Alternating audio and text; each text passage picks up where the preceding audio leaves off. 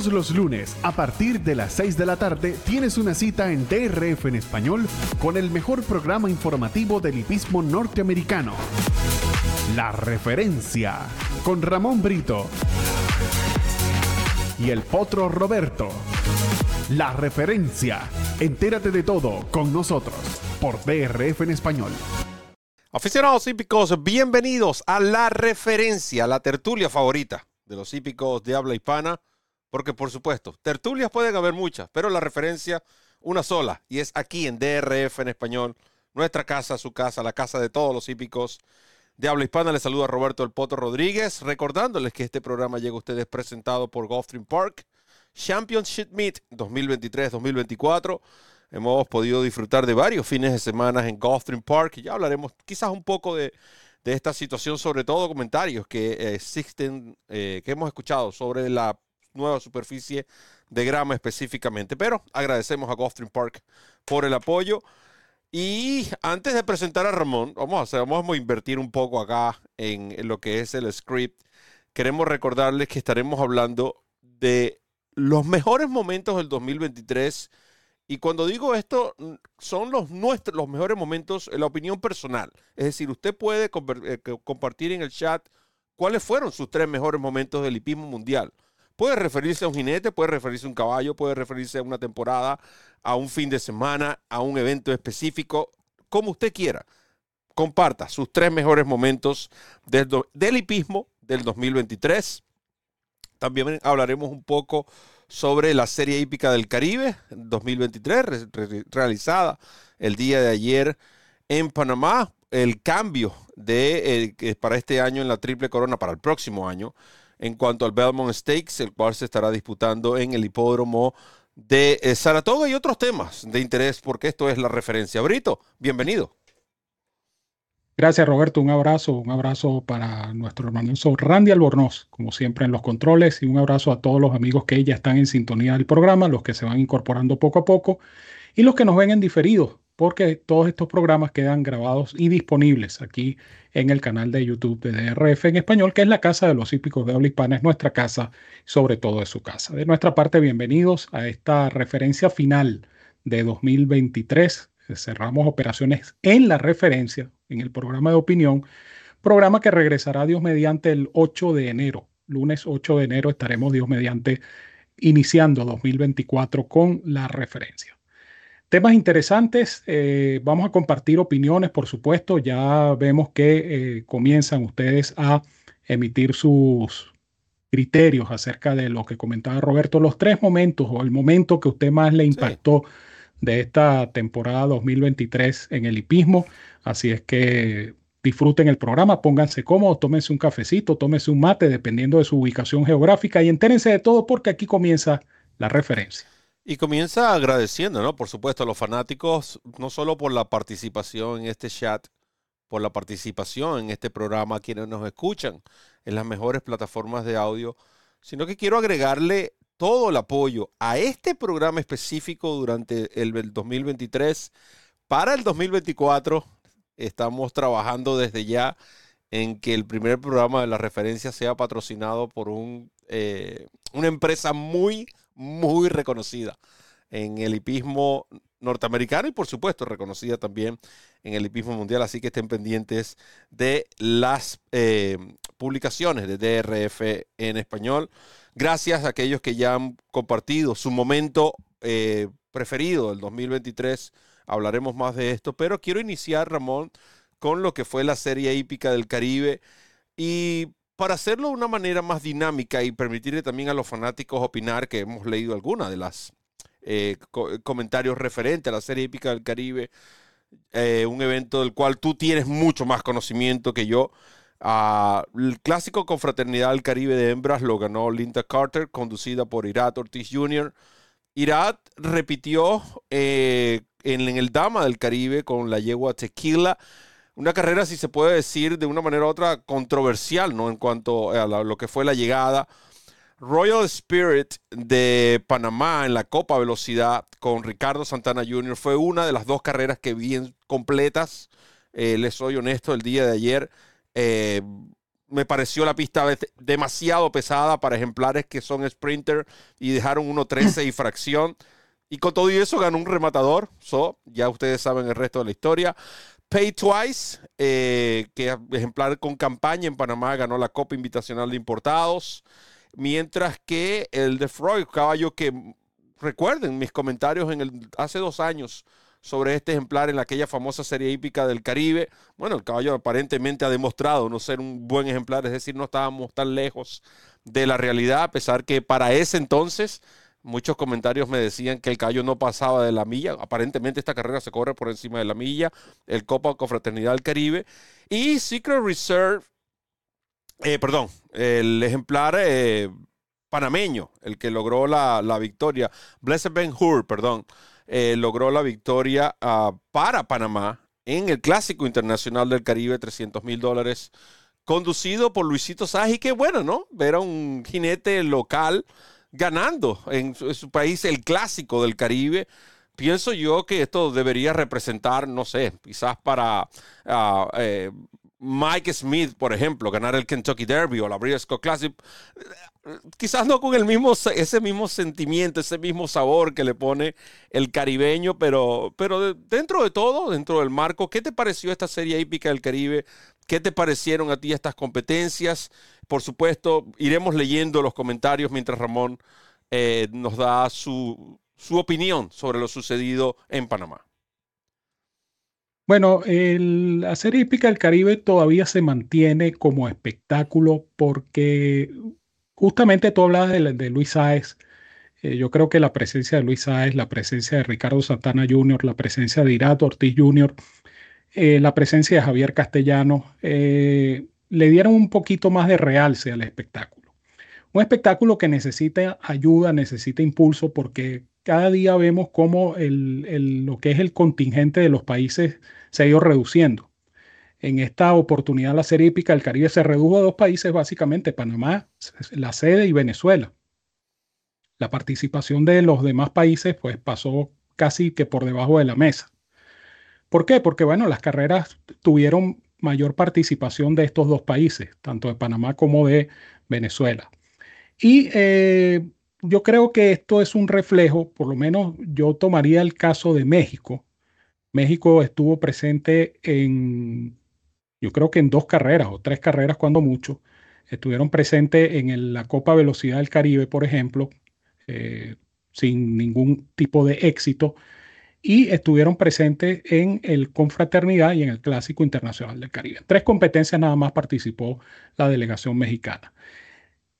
Decía, por cierto, y aprovecho para saludar a don Juan Oleaga, quien está ya en sintonía, que la situación de nacimientos en, los países de la Confederación Hípica del Caribe es preocupante porque cada día se refleja un menor número de nacimientos y esto por supuesto va a tener incidencia, ya la está teniendo y va a seguir teniendo incidencia en el número de participantes de eh, la Serie Hípica del Caribe.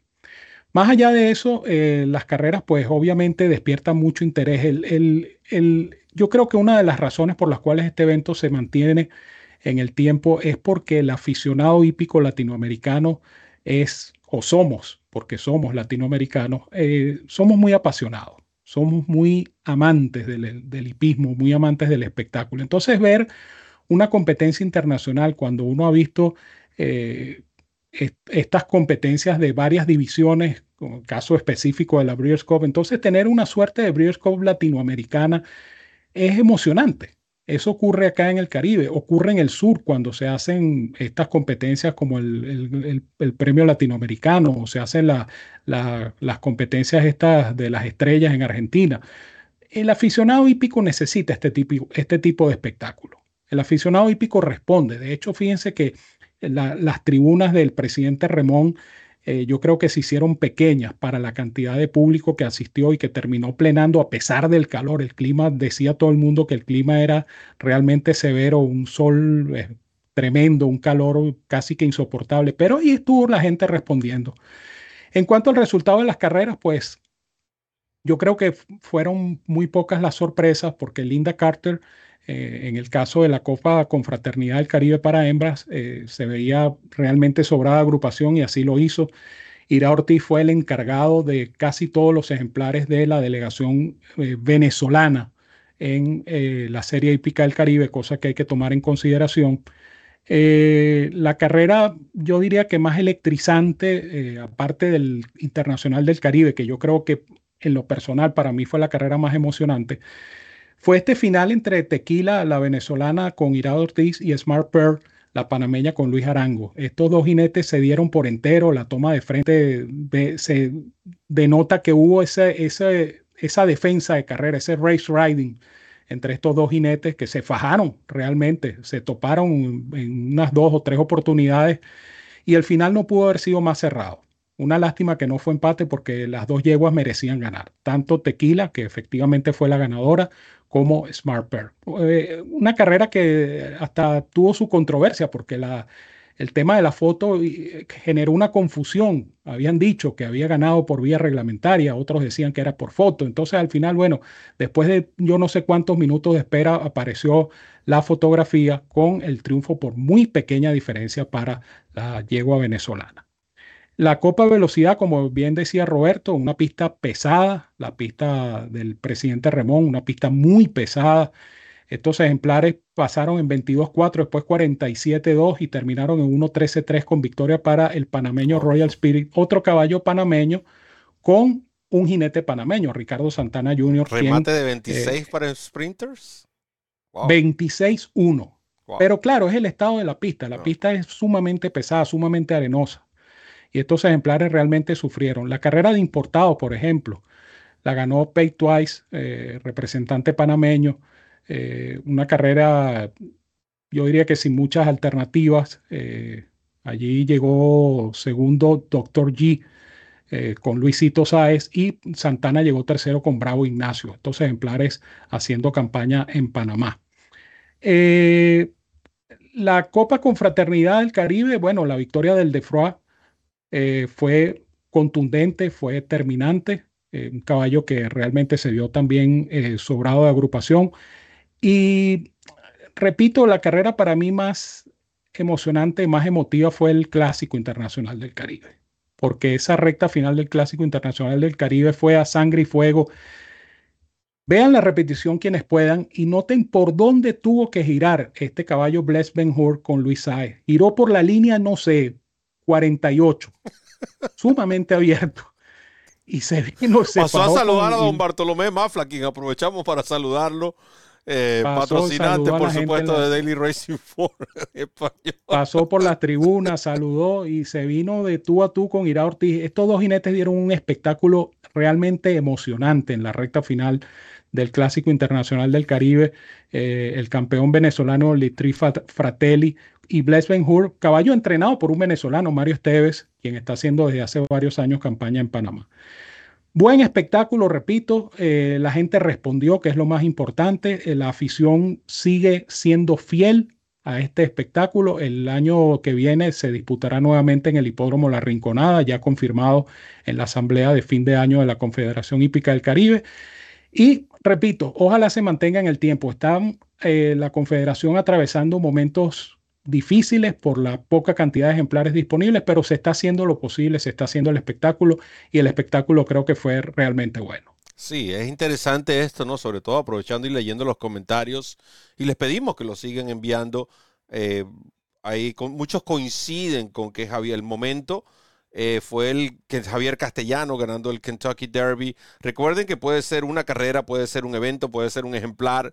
En fin, lo que más le agradó del, del hipismo mundial en el 2023. Puedes mencionar hasta tres, cuatro, lo, que ustedes deseen. Para eso está el chat.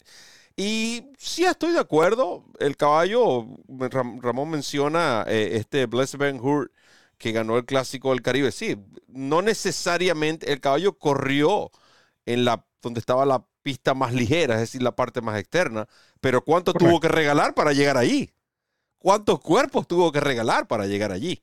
A esa, a esa parte de la pista. Eso es algo también a tomar en consideración, pero como tú bien lo dices, un bonito espectáculo, colorido, como todos nuestros espectáculos caribeños. Eh, digamos, creo que la logística en cuanto a lo que fue eh, cómo se manejan las eh, entre carrera y carrera, creo que mejoró bastante en comparación a años anteriores. De nuevo, hay que un evento que hay que seguir avanzando y hay que seguir mejorando como en todo, pero felicidades a todos los que participaron, a los ganadores eh, y a los no ganadores también, porque muchas personas salieron contentas con sus segundos, terceros lugares, a la organización, en fin, contentos como hispanos y como caribeños de otra serie hípica del Caribe más. Por ahora hacemos una pausa y volvemos con la referencia. Entérate de todo. El Belmont Steak en Saratoga. Opine aquí en el chat. Ya volvemos. DRF en español presenta la cobertura completa del meeting en tu idioma en Woodbine. Con toda la información que necesitas para ganar en las carreras.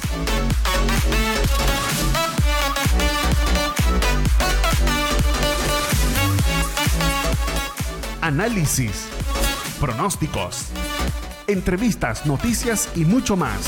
Woodbine, siempre en tu idioma, por DRF en español. Comienza a ganar con la nueva versión móvil del programa de carreras del Daily Racing Form, presentando en exclusiva las cifras de velocidad Bayer, selecciones y análisis de los expertos. Visita drf.com slash best y siente el poder del DRF en la palma de tu mano.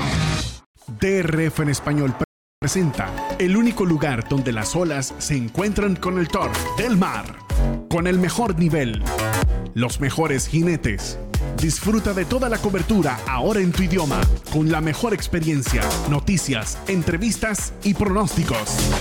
Porque solo en Del Mar, ganar es más sabroso. Por DRF en español.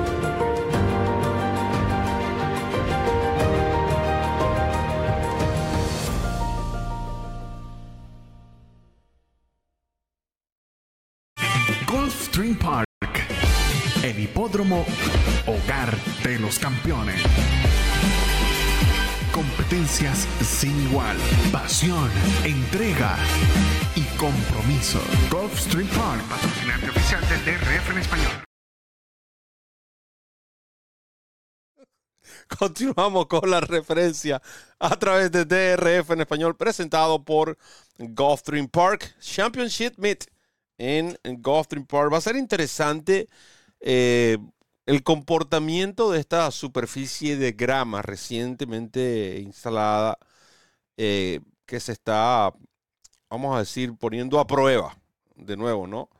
En este Championship Meet. Va a ser bastante interesante el comportamiento. Para mí cambió drásticamente entre una semana y otra. Veremos qué sucede.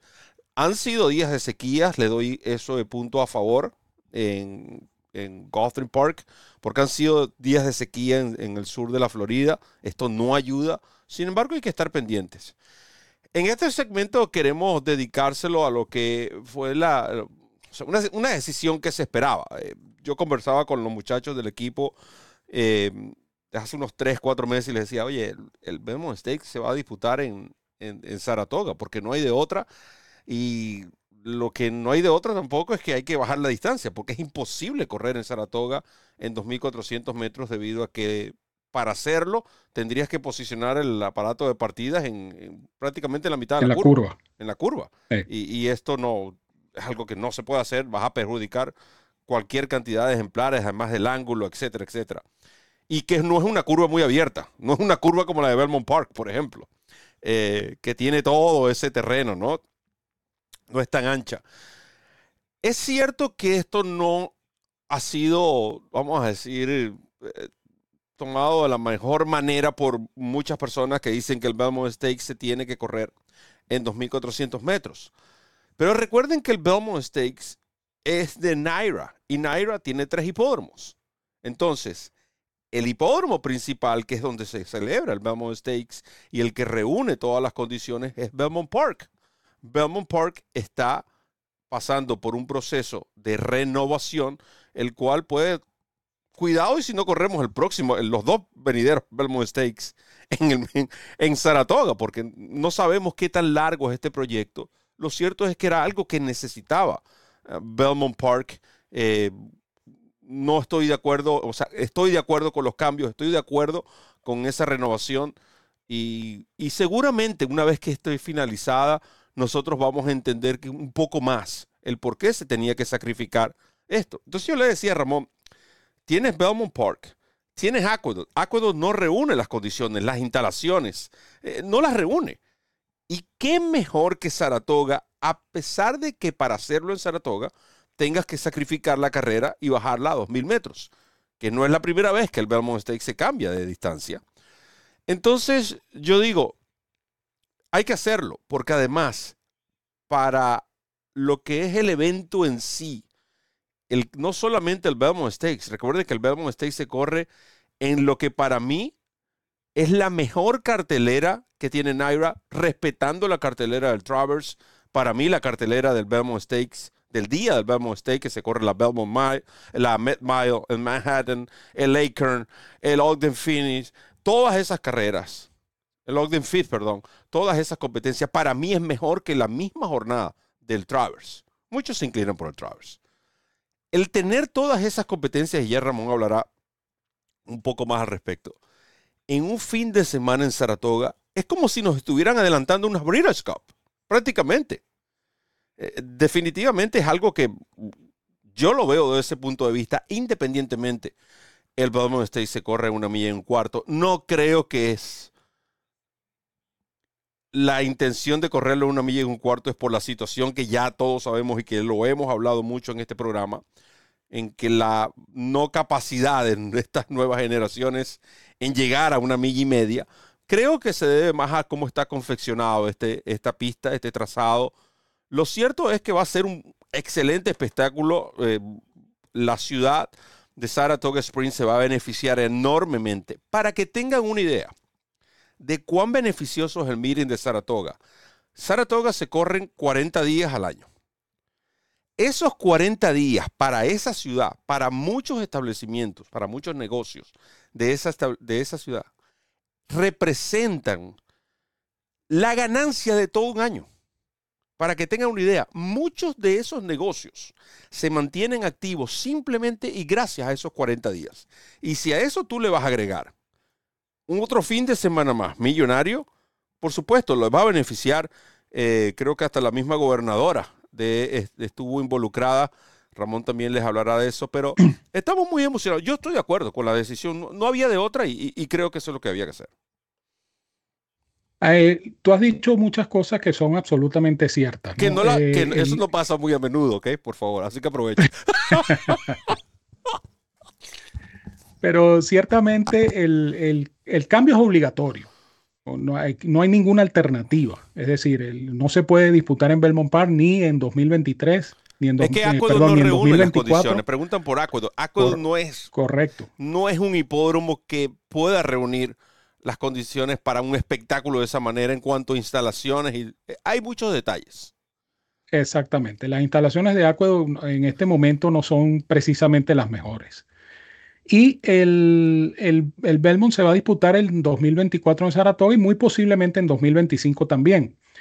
Lo que hizo la New York Racing Association, recuerden que este es un ente del Estado, y de hecho quien hizo el anuncio del cambio del Belmont Stakes a Saratoga en 2024 fue la propia gobernadora del Estado de New York, y lo hizo con una alegría tremenda porque eh, Naira está eh, trabajando en montar cuatro días de carrera, que va a ser un festival hípico, eso era lo que decía Roberto, una suerte de Breeders' Cup por adelantado, pero cuatro días de carrera. Cuatro días, 23, óigase bien, 23 eventos selectivos con casi 10 millones de dólares. Vamos a tener dos Royal Ascot consecutivos. Vamos a tener Royal Ascot norteamericano y luego una semana más tarde Royal Ascot real.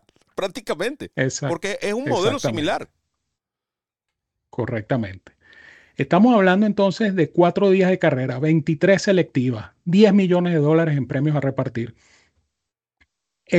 La industria hípica, y esto para, complementar un poco más el razonamiento sobre el no hacerlo en acueducto, la industria hípica necesita generar la mayor cantidad de ingresos posible a sus empleados directos e indirectos. Es lo que decía Roberto.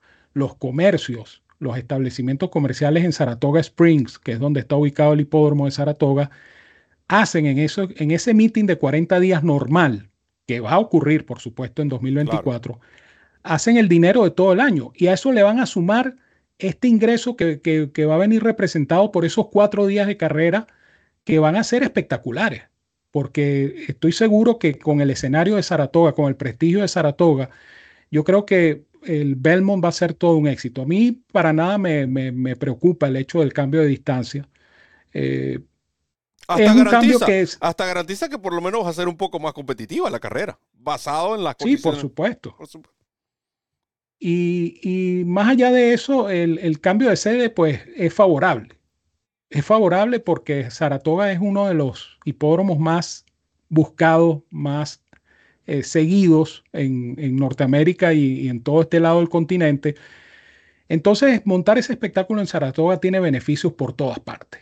Yo creo que va a ser un éxito rotundo este que va a tener eh, el hipódromo de Saratoga en esos cuatro días de carrera y después en su meeting normal de 40 días. Exacto. Eso ocurre, ocurrió en el Arco de Triunfo. El Arco de Triunfo con las remodelaciones de Longchamp se corrió en Chantilly. Eh, creo que Juan Oleaga nos puede eh, corregir si estamos equivocados. Creo que dos años se corrió el, el Arco de Triunfo en Chantilly por las remodelaciones que se estaban haciendo en Longchamp y no pasó nada. La carrera tuvo el mismo éxito, tuvo la misma trascendencia. Es simplemente que se está haciendo un, trabajo de mejora, de renovación, de reestructuración de Belmont Park. Belmont Park va a tener ahora, va a ser el segundo hipódromo que va a ofrecer carreras en las tres superficies porque van a instalar una nueva pista sintética. Belmont va a tener cuatro pistas de carrera, una sintética, dos de grama y la pista de arena. Entonces es un trabajo de gran envergadura, un trabajo que, que está haciendo NYRA en conjunto con el Estado y que obliga a estos cambios, pero que son cambios que desde todo punto de vista creo que van a ser muy positivos. Definitivamente, Ramón. Y, eso yo creo que, que, hay que aplaudir a la organización de Naira porque no es fácil. Tomar esta decisión no es fácil.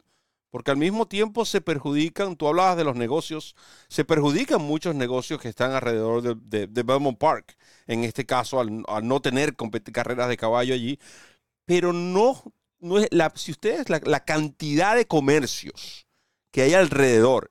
De hecho, Saratoga, el miren de Saratoga, para que tengan una idea, si me preguntan por otro deporte, ¿cómo yo lo puedo comparar? No sé fuera de los Estados Unidos.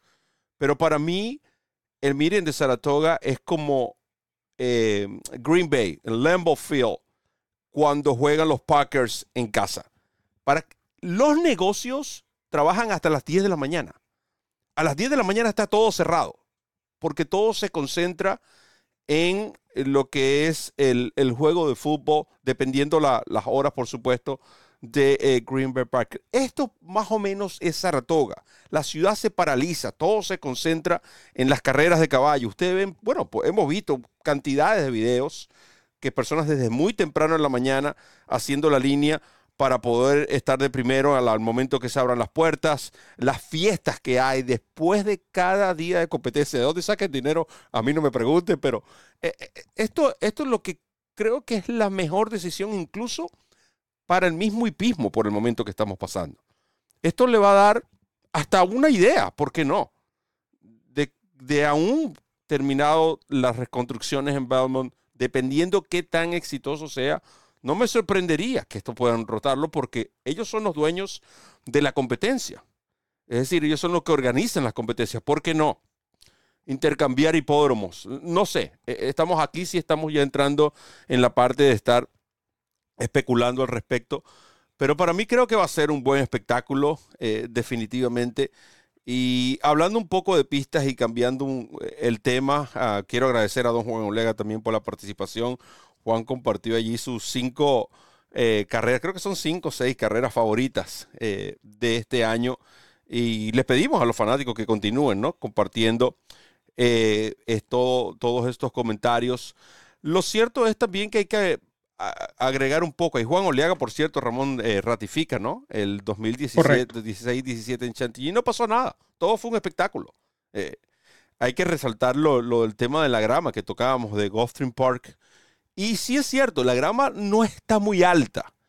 Y quizás esto pueda, vamos a decir, estar perjudicando lo que son los planteamientos de carrera.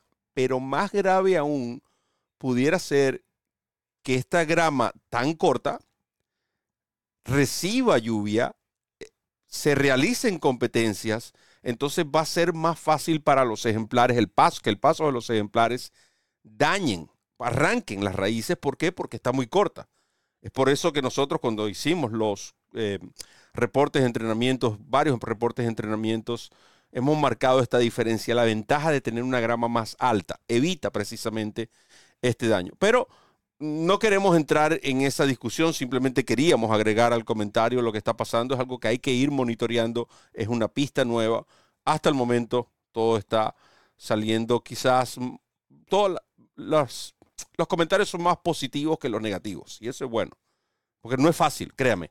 No es fácil mantener una pista de grama en, el sur de la Florida y específicamente en Gulfstream Park, cuando estás a dos millas de la playa, cuando en las noches toda esa brisa del mar trae también con ello la sal, eh, la sequía que hay de vez en cuando, eh, la cantidad de carreras, en fin, no es fácil. Y, y créanme, no estamos hablando, oh, ¿por qué en Kentucky se mantiene mejor? Por supuesto, el clima de Kentucky es totalmente diferente, el suelo es totalmente diferente, estamos hablando de algo más natural. No sé si Ramón quiere agregar algo al respecto.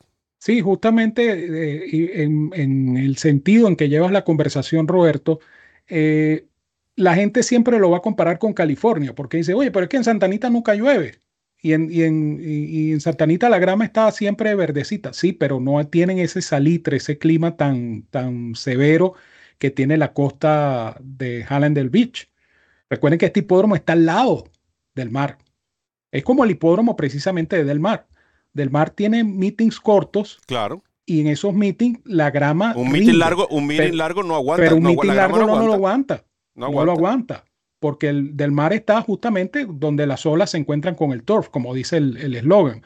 Entonces, eso es lo que esa es la diferencia cuando la gente pregunta, oye, pero es que en Santanita no llueve, pero en Santanita siempre y la que pista Santanita de grama tiene el descanso de Del Mar y tiene el, descanso de los alamitos. Gulfstream no lo tiene. Pero Gulfstream está obligado, se, se, vio obligado este año a hacerlo y creo que el año que viene lo va a tener que hacer. tendría que, claro. En teoría, el, eh, o sea, si, si el clima no cambia, porque el clima no va a cambiar de la noche a la mañana, el, mantenimiento de esta superficie de grama es mucho más complicado, mucho más difícil por las condiciones climáticas del lugar. Entonces, esa es la diferencia cuando la gente compara Santa Anita Park, específicamente Santa Anita Park, con Ghosting. No, es que de nuevo, eh, hace, hace años, como menciona, no habían tantos no teníamos tantos problemas con la grama, pero recuerden también que hace años no se corría todo el año en Ghosting Park. Se disputaba, eh, se disputaba un meeting en Calder. Era otro tipo de superficie. De nuevo, cuando tú haces estos cambios, tú estás corriendo el riesgo de que no, no te reaccione igual. Eh, es un proceso totalmente nuevo. Yo creo que, no sé si se trate por el, tema de inversión o es tema de ubicación geográfica, pero un trabajo como el que hizo Colonial Down, siempre te lo he dicho, Ramón, es para mí eh, donde se quemó todo y comenzaron desde cero, es cierto, perdieron no sé cuántas cantidades de carreras, pero ha dado, ha dado buen dividendo, ¿no? Haberte hecho ese experimento. Eh, preguntan también por eh, lo que es el, el, derbiscopio. Les recordamos que el derbiscopio está atento al día. ya mañana, por cierto, sale la cuarta edición de el derbiscopio. Pero, ahí está otro ejemplo. ¿Por qué la grama de, Tampa Bay Downs funciona? Porque Tampa Bay Downs, la ubicación de, de, Tampa Bay Downs está muy lejos de la costa, en este caso la parte donde está el, vamos a decir, la parte de la playa de la costa oeste de Florida, está muy lejos de Tampa Bay Downs. De hecho, Tampa Town es una de las mejores eh, gramas que hay en Estados Unidos. Y otro detalle, el clima, a pesar de estar en el sur de la Florida, no, las noches de, en Tampa son, y Ramón que vivió en Tampa lo puede verificar, son, no son tan calurosas como las zonas de este lado de, la Florida. Eh, eh, eso es algo también que influye, esto ayuda mucho a lo que es la temporada. Y también que Tampa Bay no te corre todo el año, no te corre los 300, ellos no tienen un programa de los 300, ellos tienen ciertos descansos que le permite específicamente a esta superficie, vamos a decir, tomar ese aire que necesita para mantenerse en un estado óptimo. Óptimo va a ser la próxima pausa que haremos y al regreso, el último segmento de la referencia del 2023.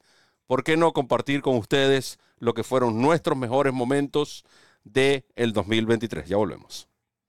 DRF en español presenta la cobertura completa del meeting en tu idioma en Woodbine.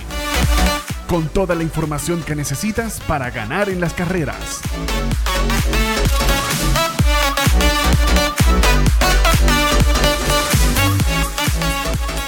Análisis, pronósticos, entrevistas, noticias y mucho más. Woodbine, siempre en tu idioma, por DRF en español. Comienza a ganar con la nueva versión móvil del programa de carreras del Daily Racing Form, presentando en exclusiva las cifras de velocidad Bayer, selecciones y análisis de los expertos. Visita drf.com slash best y siente el poder del DRF en la palma de tu mano.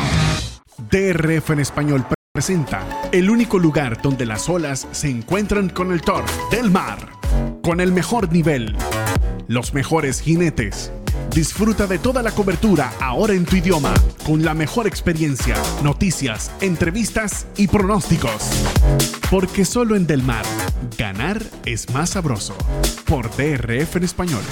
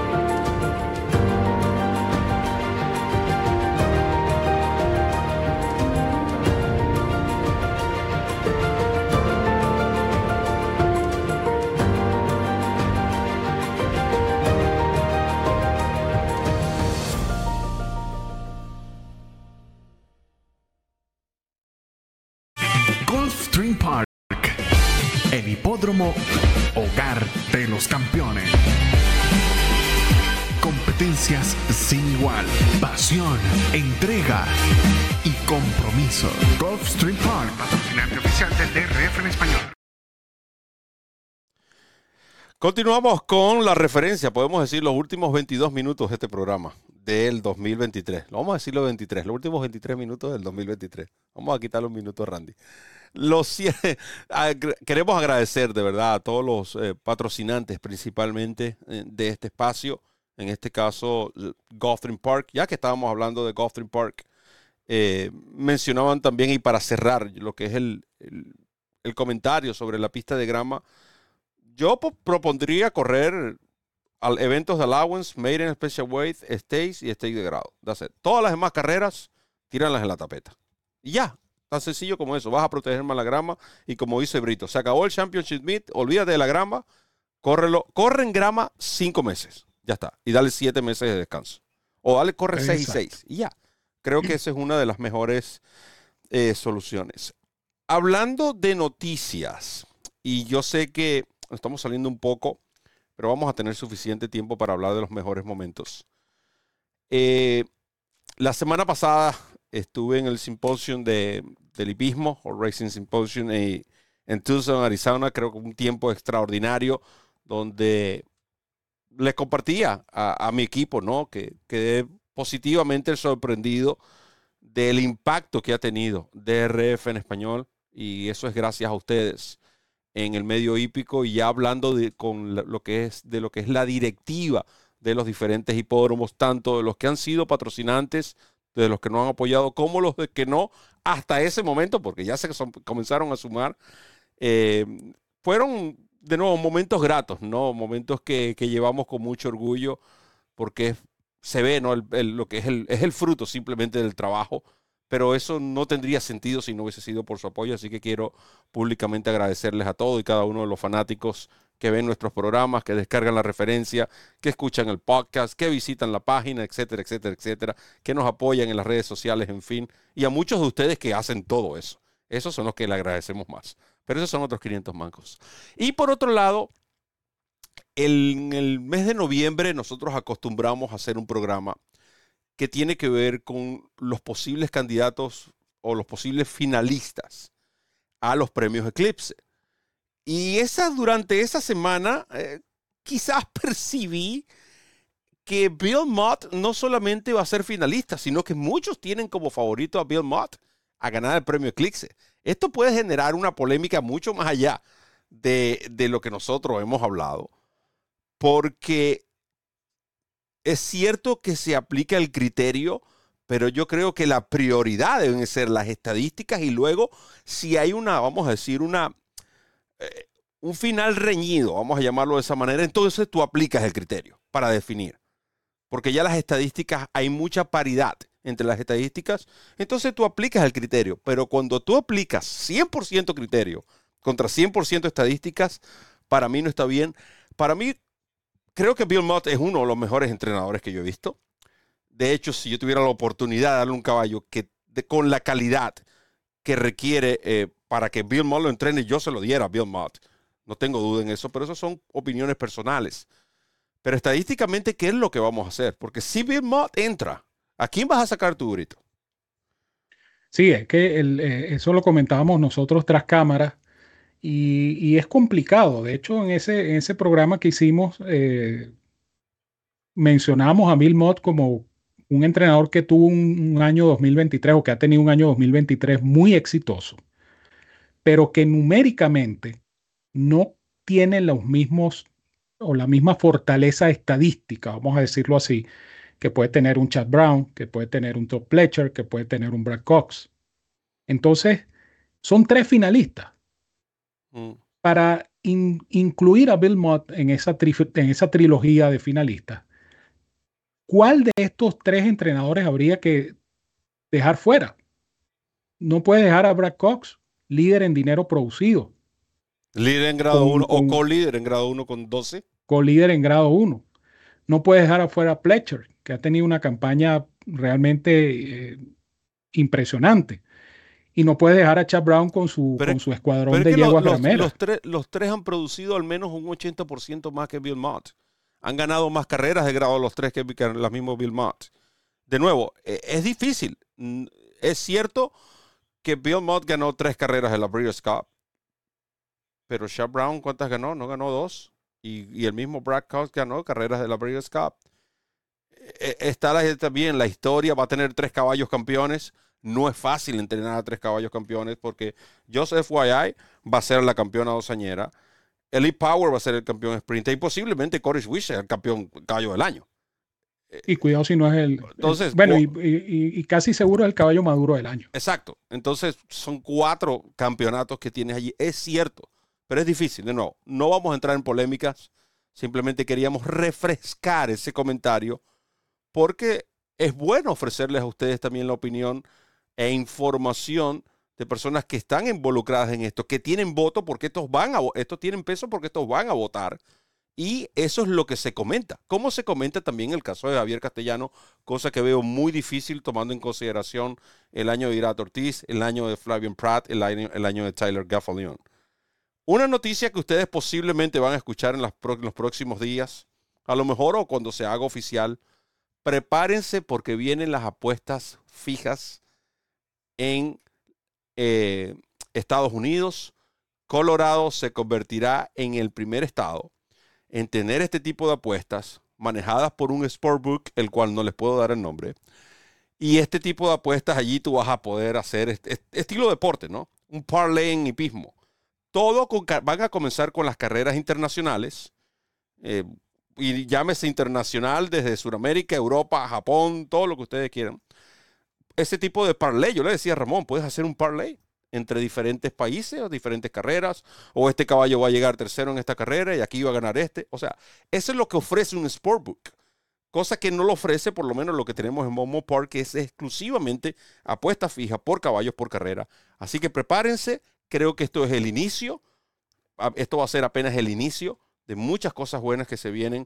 Creo que el hipismo necesita esto para proteger, vamos a decir, o para que haya más transparencia con el público apostador, sobre todo estas nuevas generaciones. Ahora sí, Brito, tenemos 13 minutos. Dime tus tres mejores momentos o profesionales o lo que tú quieras del 2023. Puedes darme cuatro, te doy una superfecta.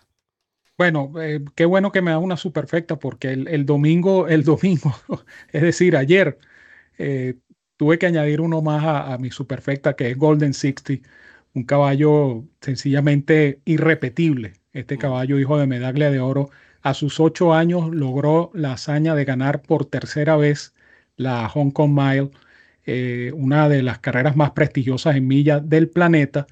Y este caballo tuvo que superar, partir por el peor puesto de salida, el puesto 14, sumamente incómodo. Y este caballo, el Golden 60, eh, definitivamente tiene que entrar en esa superfecta, ya que estamos hablando de una superfecta. Eh, la campaña de Equinox eh, es algo que todos vamos a recordar por muchísimo tiempo. Eh, yo creo que la, la, la, forma majestuosa como este caballo ganó en Dubai, lo que hizo después, ese retiro, primero lamentamos el retiro de Equinox porque, ¿por qué no ver correr a este caballo otra temporada? Pero el negocio de la cría es así, el caballo fue retirado a la reproducción, pero nos brindó momentos emocionantes como pistero.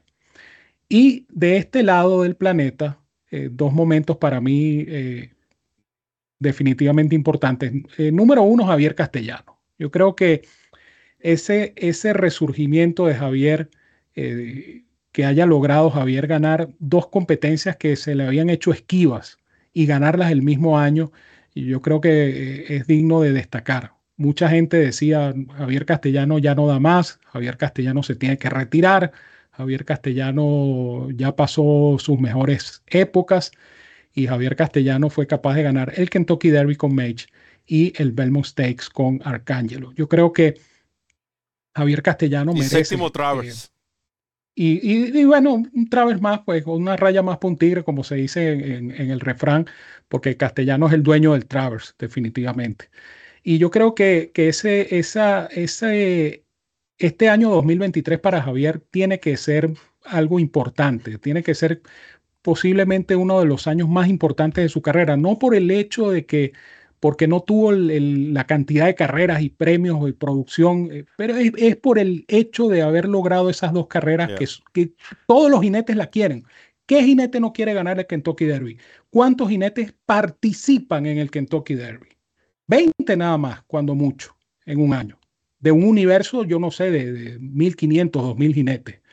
Entonces, yo creo que Javier tuvo un año importante y hay que reconocerlo. Y Bill Mott y Cody Wish es una historia con un lado humano inmenso. Eh, yo creo que eh, fue un final de película, la final triste, por supuesto, con, con el fallecimiento de Cody Dorman pero definitivamente una historia que ni, ni ningún escritor, ningún libretista la hubiese hecho tan perfecta como se desarrolló esta historia de Cody Wish y por supuesto el trabajo de Bill Mott, esa conexión entre Cody Dorman y el caballo, eh, los triunfos emotivos de Cody Wish, yo creo que eh, para mí, momento emotivo, momento emocionante, sin duda alguna, este. Así que me quedo con esos cuatro, con Golden 60 y, e Equinox en el lado, vamos a decir, del otro lado del charco, en el lado asiático, y de este lado,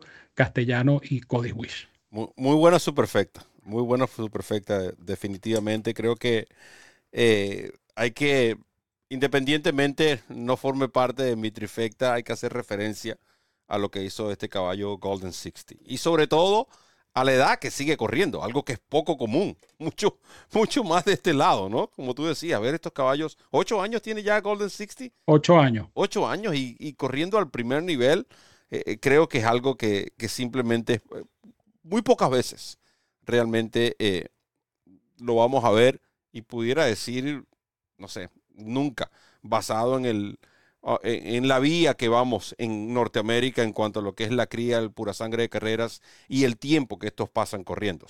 creo que es algo que acá no se va a ver. Posiblemente, ojalá cambie esa mentalidad. en lo que a mí respecta, y de nuevo, no estamos haciendo comparaciones, no estamos causando polémicas, eh, simplemente son momentos, aquí se estamos hablando personalmente, habló Ramón Brito, va a hablar el Poto Roberto, no estamos basándonos en estadística, no estamos haciendo nada por el estilo, pero queríamos compartirlo con ustedes y, sé que cada año surge una nueva estrella. Eh, cada década, eh, cada siglo, siempre hay, en cuanto a lo que es el deporte, sobre todo en la competencia, siempre va a surgir esa superestrella que perduran por años. Eh, muchos de ellos por la historia, ¿no? El caso de Babe Ruth en el béisbol, Michael Jordan en, el básquetbol, eh, Tom Brady o, el mismo Jerry Rice en, la NFL, etcétera, etcétera, etcétera. Ayrton Senna, Michael Schumacher, eh, Rice Sugar Leonard, Muhammad Ali, grandes deportistas. Pero cuando en las carreras de caballos, como son tantas, es a nivel mundial, a veces es difícil, ¿no? Eh, yo hablaba esto con Larry Combs y me decía, es tan difícil para mí hacer una lista de mis 50 caballos favoritos, porque siempre hay uno que dijo, no, no lo debo dejar aquí. El mismo Larry Combs lo comentaba Larry, a David Mérida y a mí en Kentucky Downs. Pero el haber tenido el privilegio, el ser bendecido al ver, estoy hablando específicamente de caballos que he visto correr en vivo, en persona, no por televisión, no porque lo leí, el haber tenido la oportunidad de ver correr a Equinox para mí es algo que me marcó como hípico, me marcó como amante del deporte, porque no es algo normal. Es de estos ejemplares, y, créanme, el año pasado estaba Flyline, estaba Bait, pero no están en este nivel. Ni el mismo Flyline para mí estaba a un nivel de Equinox. El solamente ver los que hicieron los caballos que él derrotó después que participaron, muchos, creo que son una, más de una docena de múltiples ganadores, grado 1 a nivel mundial. Para mí eso es lo mejor del 2023. Equinox, por supuesto, la historia de Cory Durman. Y aquí estoy apegando más al lado de la historia, más que lo que hizo Cory Wish. Porque puede decir, Cory Wish falló en el Weekly eh, ante Guayabarrio. No, no, no, no estoy comparando a caballos la historia. Eh, no, miren, si ustedes juntan a los mejores escritores, de los mejores autores y escritores, en tanto lo que es la cinematografía y la literatura, yo creo que no, no se hubiesen puesto de acuerdo a, hacer algo tan perfecto, realmente, como fue esta historia de Cory Wish. Eh, es algo que creo que el hípico que lo leyó o se enteró o lo vivió jamás se le va a olvidar. Ese es para mí el segundo momento. Y el tercer momento, Royal Ascot. Eh, como siempre digo, el que es hípico, todo aquel que se llame hípico y tenga la oportunidad, entendemos que no todos vamos a tener esa oportunidad, pero aquel que tenga la oportunidad de ir a asistir solamente a un día, un solo día de Royal Ascot, va a ver, va a sentir la diferencia de dos mundos. El mundo Royal Ascot y el mundo hípico definitivamente para mí esos fueron los tres momentos de el 2023 y queremos agradecerle por supuesto a todos ustedes por haberlos compartido en el chat sus momentos y los dejo entonces con Ramón Brito quien nos eh, se despide de la referencia la tertulia favorita de los hípicos olipanas de los lunes nuestra programación continuará en DRF en español como de costumbre pero vamos a tomarnos un break por estas dos últimas semanas del año y regresaremos con todo y ya saben, posiblemente con uno de los sponsors principales que yo sé que a ustedes les va a gustar mucho. Prito. Bueno, estoy muy agradecido eh, por todo el apoyo del público que nos sigue, los contertulios, como bien los llama don Juan Oleaga, que es uno de ellos, por supuesto, y uno de los principales contertulios de este programa. Quiero aprovechar también, hablando de don Juan Oleaga, agradecer a don Juan, al doctor Julio Rodríguez, a todos los que han pasado como invitados por este programa, porque ellos también son parte de la referencia, ellos también son parte de esta familia mm, aparte que es este programa, eh, la referencia. Y, obviamente, eh, como bien lo decía Roberto al principio, es, imposible mantener este espacio si no es con el apoyo de todos y cada uno de ustedes quienes nos sintonizan de lunes a lunes a las 6 de la tarde hora del este y comparten con nosotros sus opiniones, sus comentarios, sus sugerencias. A veces no estamos de acuerdo, a veces sí estamos de acuerdo, pero de eso se trata. Para eso son las tertulias, para compartir, para opinar, para discernir, para, ¿por qué no?, cuestionar, pero siempre, eh, y yo creo que es una de las virtudes que tiene este programa, se ha mantenido ese alto nivel de cordialidad, de respeto, de camaradería entre ustedes y nosotros. Y yo, yo creo que el, el, programa se hace todavía mucho más grato por eso, porque provoca estar acá, provoca conversar con ustedes, es como sentarnos en una mesa, compartir, hablar, eh, disfrutar, eh, lamentarnos a veces, pero esa es la idea y esa idea no es posible, repito, sin el apoyo de cada uno de ustedes. Así es que para los que nos ven acá, eh, aprovecho ya para enviarles mis mejores deseos en este fin de año. Sean mejores cada día. Mientras todos seamos mejores, todo lo que está a nuestro alrededor será mejor. Y como siempre les digo, los quiero mucho, los quiero de gratis. Les envío un fuerte abrazo a todos donde quiera que se encuentren. Cuídense mucho, que disfruten de todo este resto del año. Nos vemos en la referencia el lunes 8 de enero. Pero DRF en español, la Casa de los Hípicos de Habla Hispana, sigue abierta de par en par junto a ustedes 24 horas, los 7 días de la semana. No, y los ustedes tienen la llave digital, tan sencilla como eso, drfenespanol.com, la casa de los hípicos de habla hispana. Quiero sumarme también a esas palabras de agradecimiento, tanto especialmente para ah, don Juan Oleaga, el doctor Julio Rodríguez y Jaime Salvador, quienes son tres de las personas que aportan mucho realmente, no solo a la referencia, sino también a todo lo que hacemos en eh, DRF en español. Eh, con sus, compartiendo sus conocimientos con todos nosotros y por supuesto con todos los hípicos. También queremos agradecer a todos los sponsors, a los hipódromos, son como 30, no podemos nombrarlos a todos, pero gracias. Tenemos que agradecer también a DRF Bets, DRF Formulator, Timeform US y por supuesto el Daily Racing Form, la autoridad del hipismo en los Estados Unidos. Agradecerle también a Banán Negrón por todos esos días que estuvo supliendo al Poto Roberto. Creo que una sola vez eh, reemplazó a Ramón, pero el resto era yo que andaba por ahí, quizás hablando cualquier cantidad de peste por otro lado, pero son otros 500 mangos. Gracias a Banán, gracias a Randy, eh, quien hace posible todo lo que es la parte de producción de la referencia. Mi fiel compañero, Ramón Brito, el 30G, quien les habló, Roberto El Poto Rodríguez, les desea una feliz Navidad, un año nuevo en familia, recuerden, siempre tenemos que dar lo mejor de nosotros cada día, porque allí es de nosotros somos los responsables de hacer la diferencia. De mi parte, solo me queda decirles que recorran la milla extra. Nos vemos en el 2024.